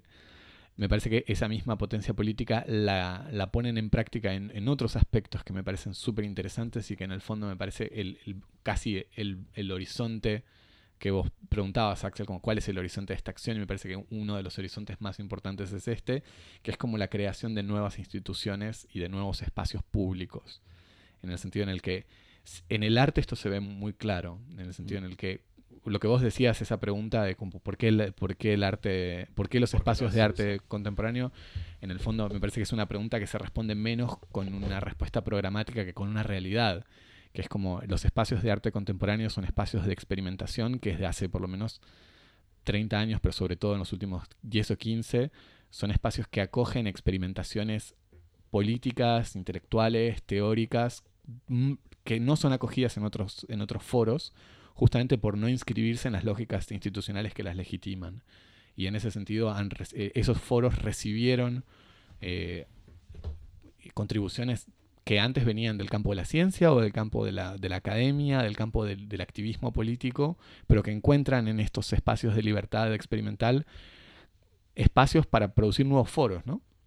Y en ese sentido ahí como hay una convergencia muy interesante entre, como decíamos al principio, ciencia, política y arte que hace saltar los goznes de lo artístico también, que muchos artistas que yo digo a veces un poco, eh, sobre todo en, discusiones así con, amigos o gente, gente íntima que está en el mundo del arte, que siempre provoco, digo, como los artistas que, que producen objetos, que producen cosas, tipo que pintan cuadros, hacen esculturas, a veces ven como una amenaza esta especie de, de desterritorialización del mundo del arte, en donde de repente llegan este, otras personas para producir otro tipo de, campo formal, que no es una forma material, sino una forma, por ejemplo, relacional, intelectual, conceptual. Sí, un, arte en el fondo investigativo, ¿no? Exactamente, exactamente. de alguna forma es la, la, investigación ya no es, no es esa especie de y eso habría que inscribirlo en una historia bastante larga, ¿eh? pero ya no es un patrimonio exclusivo de la universidad.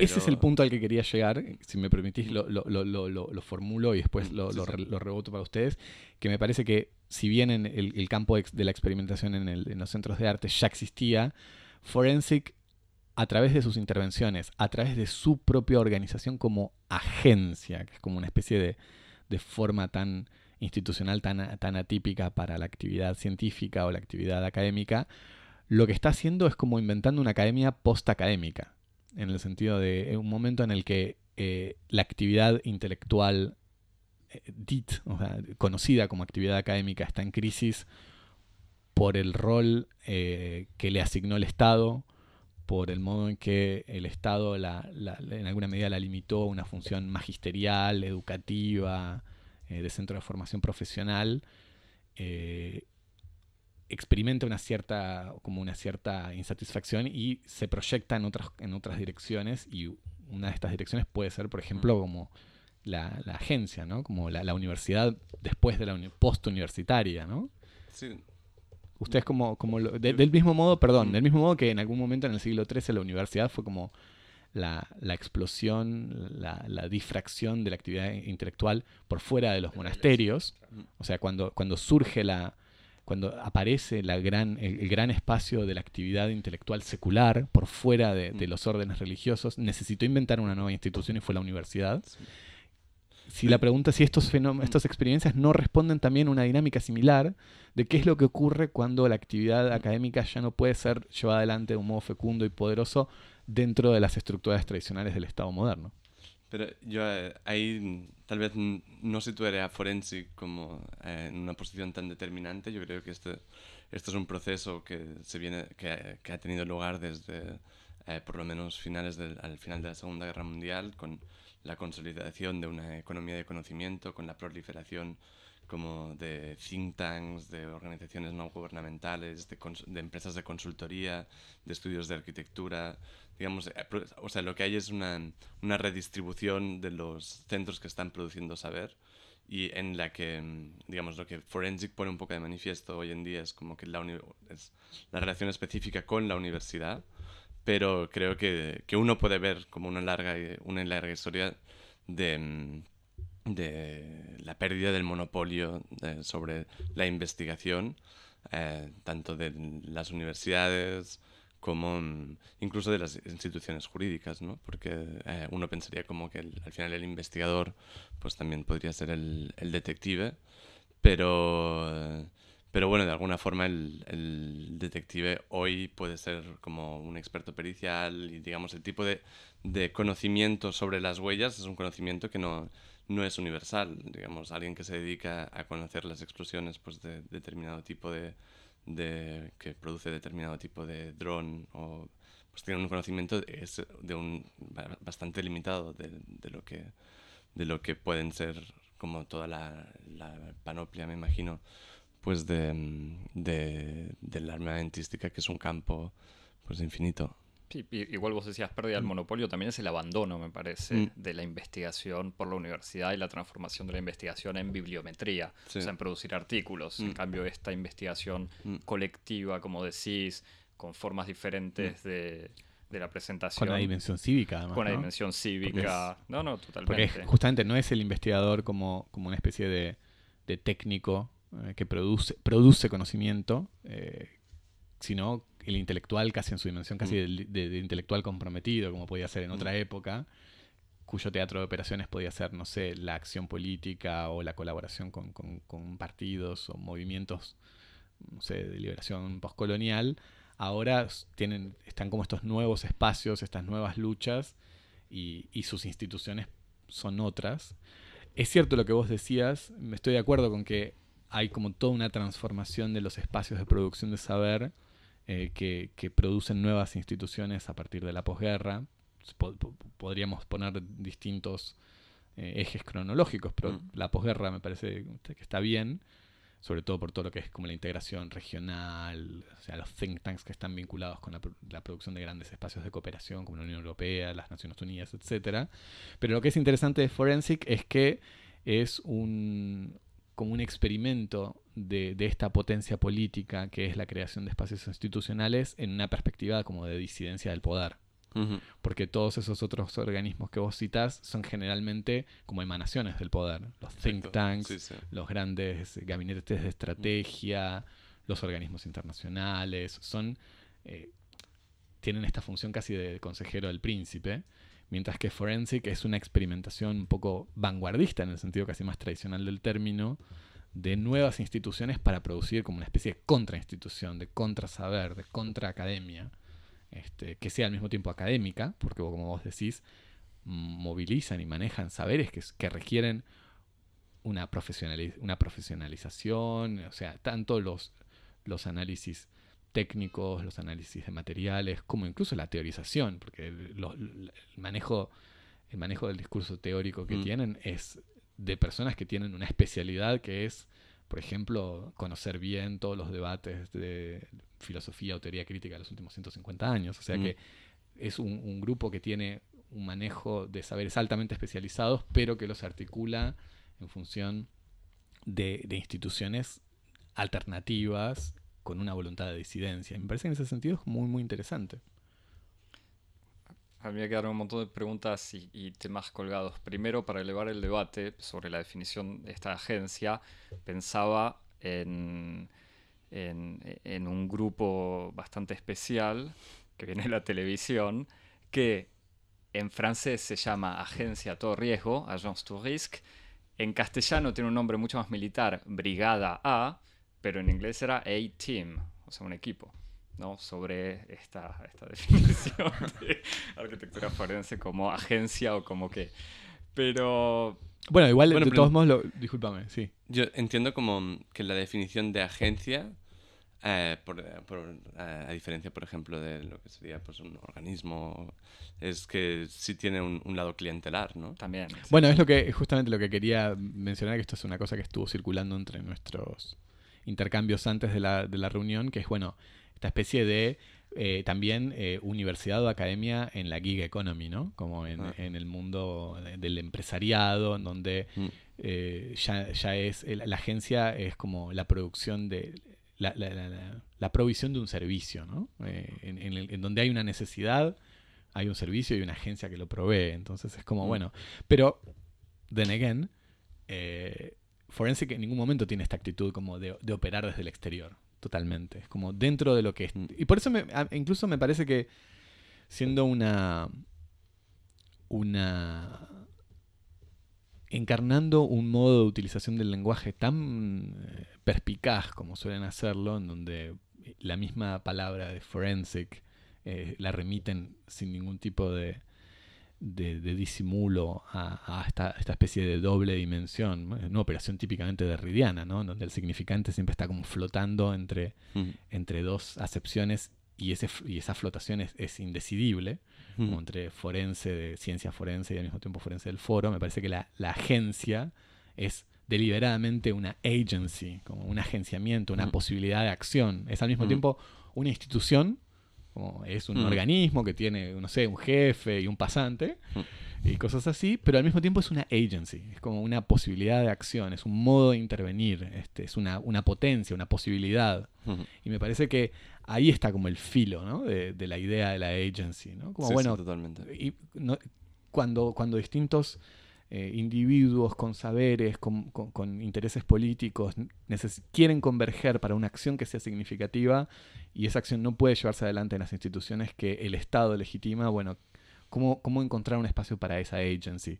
Y en ese sentido me parece que Forensic Architecture es un experimento que intenta dar eh, respuestas provisorias y experimentales a esa pregunta, ¿no? Como, bueno, cómo actualizar una potencia política como la de producción de instituciones y cómo hacerlo de un modo que sea este, que esté por fuera de- de- de- del, del modo en que el Estado, que es como el enemigo por excelencia de, Forensic en este sentido, define el juego. Estamos, Yo- así, ¿Cómo? nos quedamos así. No, no, es que nos quedamos- no, es que a mí me quedan preguntas colgadas, pero son, pero las tiro sin necesidad de, de desarrollarlas y estas son un toque más serias. Pero sí, sí, por un lado, eh, y volviendo a lo que yo te decía, que si algo no son es ingenuos, es que habiendo visto, leído algunas entrevistas con Weissman, me da la sensación que sabe adaptar muy bien su discurso a con quien habla. Entonces, si hace una entrevista sobre cuestiones políticas de denuncia, va a tener un discurso militante muy claro. En cambio, si habla de arte, Lo cual es muy una muestra de inteligencia. Por- por eso. porque, eh, dicho así parece como el dicho con, como una especie de, de de desconfianza. sospecha, sí. Y- pero es que a mí me es lo que en el fondo me terminaba no generando desconfianza. Pero hay como una especie de duda. Es como es un. Sí, sí, lo, lo iba a decir con mucha maldad que lo mejor que hacen es el marketing. Y no, porque hacen tienen un trabajo excelente. Pero tiene esta dimensión igual que, que a mí me sigue Pero porque en el fondo. intrigando. vos Pero lo bueno, que pero que usa muy bien. de régimen como de sentido absoluto, que sea claro, político que, en donde que todos. anti-marketinero, pero bueno. No, no, no, no, no es necesario responder, es lo tiro porque me, me quedaba mal teniendo ahí la, la- la bomba en la mochila y no tirarla. Ah, Eso. No, y que, y que por otro lado funciona también porque incluso es, que es casi otra, mi otra duda, en, en una entrevista creo que era con Tariq Ali, le estaba contando Weissman eh, cómo habían eh, resuelto el caso de un palestino asesinado por la policía, eh, al que habían acusado de terrorista, y lo contaba con tanto placer por la reconstrucción que me hacía pensar enseguida en todos los documentales de True Mm. Crime, de reconstitución, de qué pasó, Mm. parte de eso está, y en el fondo me imaginaba una especie de super nerd contento en tener toda esta plataforma para disfrutar de las reconstituciones. Bueno, que es un poco lo que él habla alrededor del fetichismo de Garlasco, ¿no? Un poco esta idea de cuando eh, existe, o sea, digamos, existe una fascinación con eh, la ruina, un amor de la ruina, como, como decía eh, Derrida, eh, que se convierte también en, en una profesión y que hay una ambigüedad eh, siempre bastante fuerte en, en ese punto porque incluso, eh, ella lo, comen- lo comenta, ella Weisman lo comenta en, el, en este texto sobre Garlasco, incluso leyendo sus descripciones, las descripciones que hace Garlasco, hay algo que perturbaba a la gente de, de Human Rights Watch porque el nivel de detalle que puede proveer es tanto que evidentemente se, se, se vislumbra un cierto, una cierta pulsión de, de deseo hacia aquello que es... Pero vamos, al- yo creo que es, digamos, que esa ambigüedad, que es la am- ambigüedad tradicional entre el criminal y el detective, ¿no? Que es el criminal, el detective simplemente es el criminal eh, del lado del Estado y el criminal pues está... y son sustituibles, ¿no? O el médico, O y el- el o el asesino, bombero. Exacto. o el bombero. y el- Como creo que, que bueno, esos realmente son, son estructuras afectivas, ¿no? De, algún for- de alguna forma, que, mm, que, que son, pues son de- bastante definitorias de, de este tipo de, de, pues en el fondo, no, tal vez sea eso, sea la cuestión del fetichismo, ¿no? Muy bien. Sí, de- después tal vez una última pregunta como para Xavi, que tal vez está como más en el tema.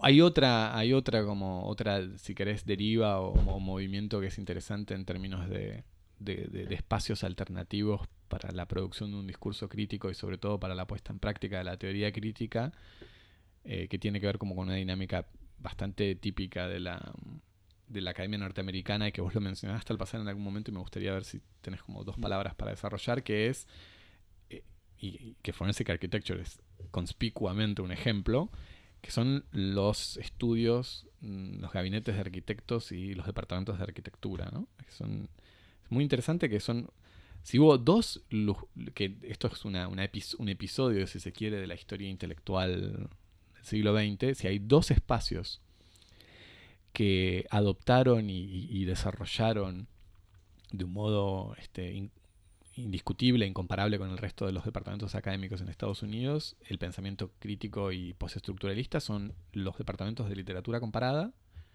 y los departamentos de arquitectura. Mm. Eh, es una especie, es una especie de desarrollo que uno a priori podría considerar un poco, un poco sorprendente, eh, sobre todo en el caso de, la deconstrucción y que, es toda una, corriente filosófica que, tiende menos a la resolución de problemas que al tratamiento de los problemas, eh, a la problematización, como se dice en francés, y que está en las antípodas de las disciplinas técnicas, ¿no? como el diseño y la arquitectura, que son disciplinas de producción de soluciones. Este, mm, ¿Cómo, cómo ves vos este, este, fenómeno? Hay algo que es relativo a la historia específica de los departamentos de, arquitectura en Estados Unidos. Muchos de esos departamentos son fundados por o refundados por miembros de la Bauhaus. Em, Walter Gropius en Harvard, Gregory Kepes en eh, Columbia y después en eh, MIT.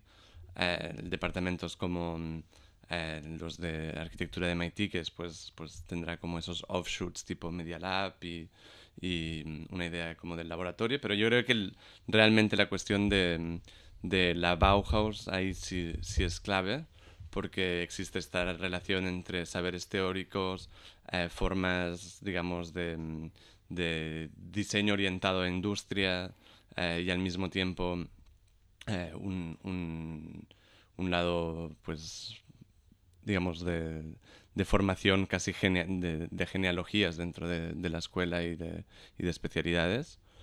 Em, creo que eso es, un, eso es un tema importante. Después creo que también hay algo que mm, estaría más relacionado con la historia específica de, de la, un poco lo que se puede llamar la neoliberalización de la, de la educación y el hecho de que en, en relación la relación, por ejemplo, en un departamento de arquitectura con el conocimiento siempre se acaba traduciendo, aunque sea en la forma de un proyecto que nunca se va a realizar, en una solución. Y yo creo que esa especie de, de fetichización del, mm, resultado. del resultado es algo que, que, está haciendo pues, que mucho presupuesto que antes se podía dedicar a humanidades, por ejemplo, en general a las, a las escuelas pues, de Arts and Sciences, más, digamos, lo que sería arts, pero se vaya directamente a arquitectura porque existe esa idea de que por, los arquitectos están proponiendo soluciones. Es una, idea totalmente ficticia porque la mayor parte de las soluciones que se proponen pues, son tan hipotéticas como, un libro, pero... Mm, pero existe, yo creo que sí, que hay una, como una promesa de la arquitectura que no simplemente plantea un problema, sino que ofrece una solución que, mm, que que de alguna forma está, está justificando el, el, un poco el paso de, de, o digamos, la transferencia de recursos que tradicionalmente hubieran ido pues, a un departamento de Comparative Literature hacia, hacia esos campos. Y lo ves también con muchos profesores que, que estaban en Comparative Literature que naturalmente han ido migrando hacia los departamentos de arquitectura. Hmm. Interesante. ¿Algún tipo de recomendaciones eh, bueno, primero, obviamente, buscar mirar las el páginas, sitio. el sitio. El sitio es muy interesante, como, como se, se, ha dicho, efectivamente es un, eh, un, repertorio abierto a, todos estos trabajos que tal vez en nuestra discusión parece un poco abstracto, pero cuando uno lo ve, este es perfectamente convincente. ¿Alguna, ¿Algo para recomendar? ¿Obras, cosas que te hayan inspirado? Yo voy a mencionar este un eh, filósofo intelectual alemán por el cual tengo mucho afecto, que es Otto Neurath, que es un, filósofo que estaba justamente un poco en, la constelación del positivismo lógico, no muy lejos de, filósofos y de, teóricos que estaban cerca de las preocupaciones de la Bauhaus. eh, que en, todo este contexto de, discusión era como el ala, el ala izquierda del positivismo lógico y en toda esta discusión sobre los, modos de, producir eh, instrumentos simbólicos que permitan, permitan producir mejores conocimientos sobre la realidad y mecanismos más, eh, más eficaces de, transmisión de este conocimiento, tiene todo un trabajo sobre el lenguaje visual y es considerado un poco el padre de la infografía. Este, desarrolló una especie de código, una, serie de convenciones visuales que se llama Isotype, que es como una especie de manual de, de, convenciones visuales para ordenar comportamientos, que inspiró en gran medida, por ejemplo, todo el sistema de señalización vial europeo y después el del resto del mundo o la iconografía industrial, y que incluso tenía un, proyecto más adelante de hacer como una especie de enciclopedia eh, universal visual en donde los saberes técnicos y científicos eh, de todas las, este, tradiciones nacionales pudieran estar eh, simbolizadas o expresadas en un lenguaje visual que fuera al mismo tiempo eh, universal, de mayor acceso, más democrático y transversal.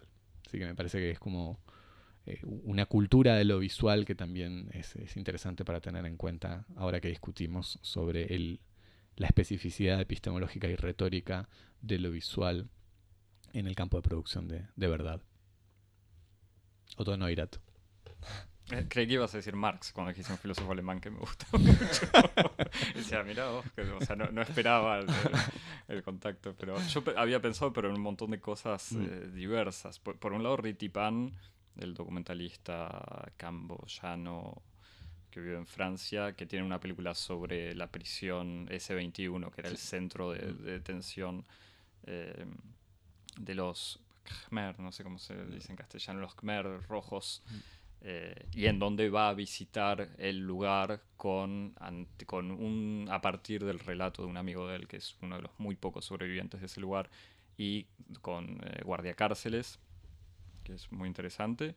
Y también me acordaba una película que había visto hace un par de años de Akram Satari, hace dos años, en Cinema de Israel, que hicieron toda una retrospectiva, que es, que lo vi recién, es un cineasta, eh, artista libanés, pero que es arquitecto de formación y que tiene toda una reflexión sobre el espacio y en esta película, In This House, vuelve con unos excombatientes de la guerra del Líbano eh, con Israel que en el 85 estuvieron basados en una casa abandonada. Entonces vuelven a esa casa y justamente tienen todo eh, una reflexión sobre el espacio y cómo ese espacio eh, podía ser una casa habitada, podía ser un lugar de guerra y podía volver a ser una casa y habían restos de cosas que ellos habían dejado incluso. Eh, y nada, y también porque habíamos hablado de Castellanos Moya, Insensatez, que es el libro en donde relata la redacción de un informe sobre eh, la masacre de indígenas, que incluso es una masacre que fue estudiada también por Forensic Architecture. Estaba pensando que precisamente eh, la obra de Akram Zatri fue presentada al mismo tiempo que la exposición de Forensic Architecture en MACBA. Em, yo tal, tal vez, como, como repasar tal vez algunos de los títulos de Forensic que pueden estar bien como para para entrar definitivamente em, eh, caminando a través de las paredes, Walking Through Walls, que está publicado en español por Rata Naturae. Vamos a pedir que, que, el pasante ponga por ahí las referencias después. Sí, sí, sí, vamos a tomar em, Va, que tome nota él. vamos, pasante. Eh, este libro publicado en español, después evidentemente el catálogo de la exposición y eh, pues entonces el catalogación estética investigativa. Y también se me ocurre este libro que hemos mencionado, el The List of All Possible Evils, eh, una breve historia de la violencia humanitaria. Y ahora recientemente, eh, la que tal vez sea la publicación un poco de síntesis del trabajo de, de Forensic Architecture con, con la editorial neoyorquina Zone Books, eh, que se llama mm, el libro Forensic Architecture, la violencia en el umbral de la visibilidad. Y yo creo que con, estos, con estas lecturas, evidentemente, hay muchísimas, muchísimos grupos que están surgiendo ahora también que se dedican a hacer eh, cosas similares, pero lo dejaremos para, para otra ocasión, si os parece. Bien, va a pasar a volver entonces. Excelente. bueno, muchas gracias Xavi, Javier, para escucharnos, seguirnos Eh, Nos seguís en las redes sociales y otros instrumentos de disciplinamiento social como Instagram y Twitter en arroba cosmopodis. Muy bien, y nos escribís a cosmopodis.gmail.com. Nos escuchamos la semana que viene. De vuelta, gracias Xavi por Gracias, haber Xavi, por venido, Y esperemos que vuelvas. Hasta la semana que viene. Chau, nos vemos. Chau.